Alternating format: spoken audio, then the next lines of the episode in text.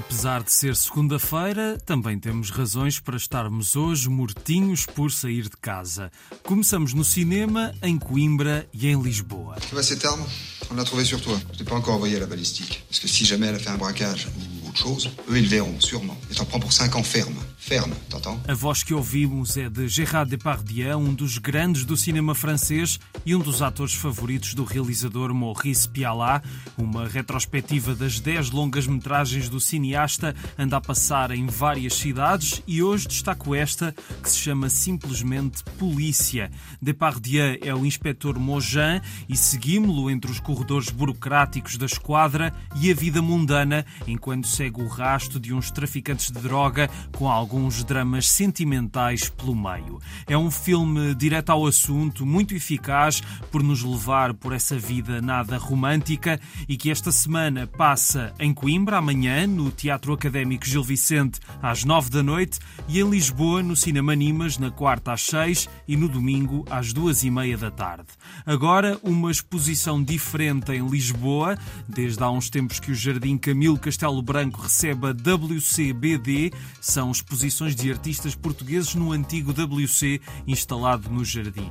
É estranho, mas a arte que está lá vale a pena ver e até dia 29 estão lá originais da Joana Afonso, uma das grandes autoras da BD portuguesa contemporânea e tenho de puxar a brasa à minha sardinha, claro, ela já esteve no Pranchas e Balões, o programa sobre quadradinhos da Antena 1. E é algo que eu uh, transporto bastante estas coisas mais pessoais, que, ok, os personagens são um pouco diferentes, os nomes são diferentes, mas estão lá as minhas preocupações, não vou dizer que é autobiográfico, mas também não, não deixa de ser até certo ponto. Descubram a obra da Joana Afonso nesta exposição, intitulada Descarga de Trabalhos, muito apropriado, no Jardim Camilo Castelo Branco, de terça até sábado, da 1 às 7 da tarde.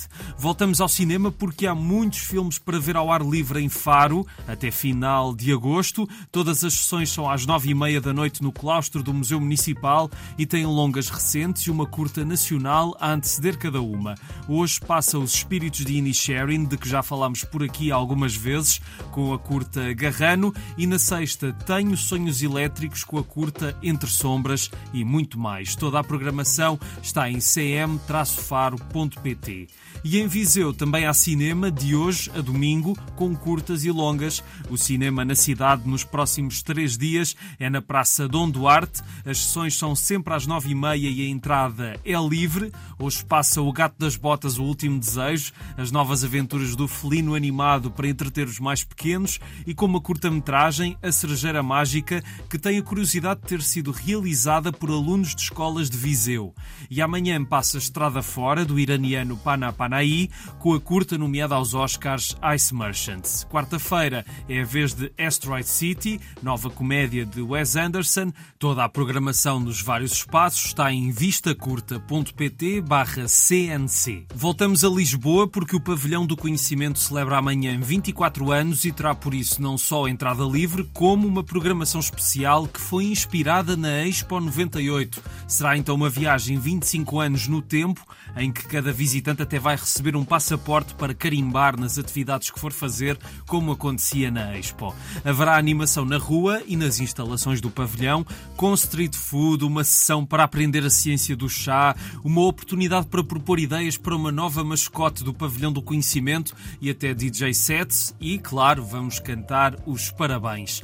Toda a programação está em pavconhecimento.pt e terminamos em Setúbal e no cinema. I was going to tell you about Holly Martins, an American. Came all the way here to visit a friend of his. The name was Lime, Harry Lime. Now, Martins was broke, and offered him some sort, I don't know, some sort of a job. Anyway, there he was, poor chap. Happy as a lark and without a cent. O filme é O Terceiro Homem, um daqueles grandes clássicos do cinema que toda a gente devia ver uma ou mais vezes. Estamos em Viena depois do fim da Segunda Guerra Mundial e é lá que Holly Martins ia reencontrar o amigo Harry Lime, mas descobre que ele morreu e vai tentar perceber afinal o que é que aconteceu. É uma narrativa superlativa com uma espantosa fotografia a preto e branco e uma banda sonora inesquecível.